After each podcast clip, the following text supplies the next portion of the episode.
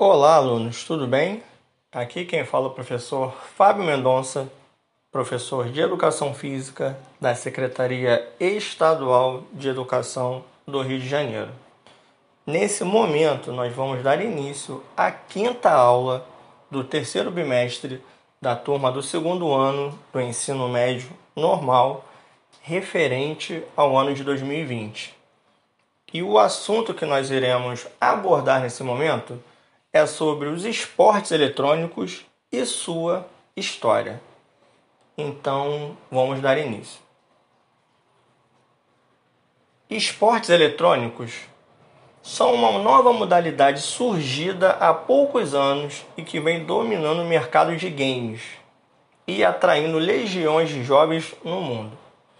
Competições disputadas em games eletrônicos em que os jogadores atuam como atletas profissionais de esportes tradicionais e são assistidos por uma audiência presencial ou online através de diversas plataformas de streaming online ou TV.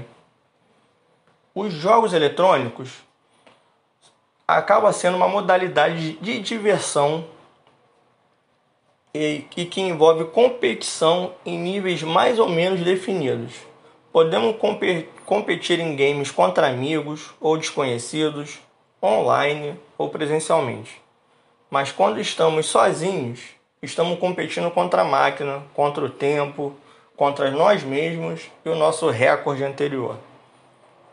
No entanto, a evolução de competições simples contra a máquina ou partidas contra amigos para o nível mais sério não demorou a acontecer. Vejamos um pouco dessa, dessa história dos jogos eletrônicos. A primeira competição esportiva ela aconteceu nos Estados Unidos, na Universidade de Stanford, no ano de 1972. Então, essa foi a primeira competição de que se tem notícia. Mais tarde, em 1980, a Atari organizou um campeonato que é considerada a primeira competição de esporte eletrônico em larga escala. Teve aproximadamente 10 mil participantes de várias partes do, dos Estados Unidos.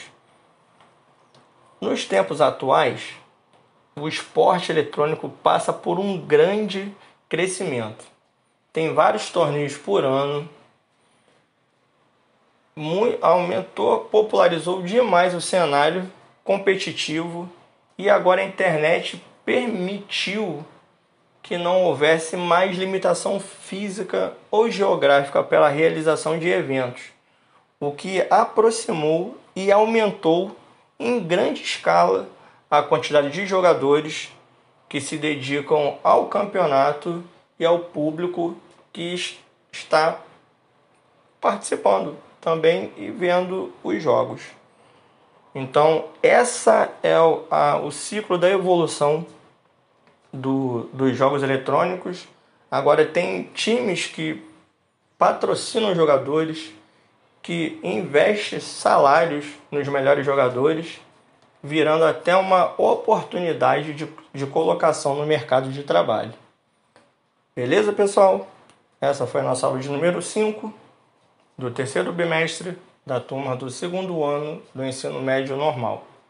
Aqui é o professor Fábio Mendonça, eu espero que vocês tenham gostado e até a próxima aula.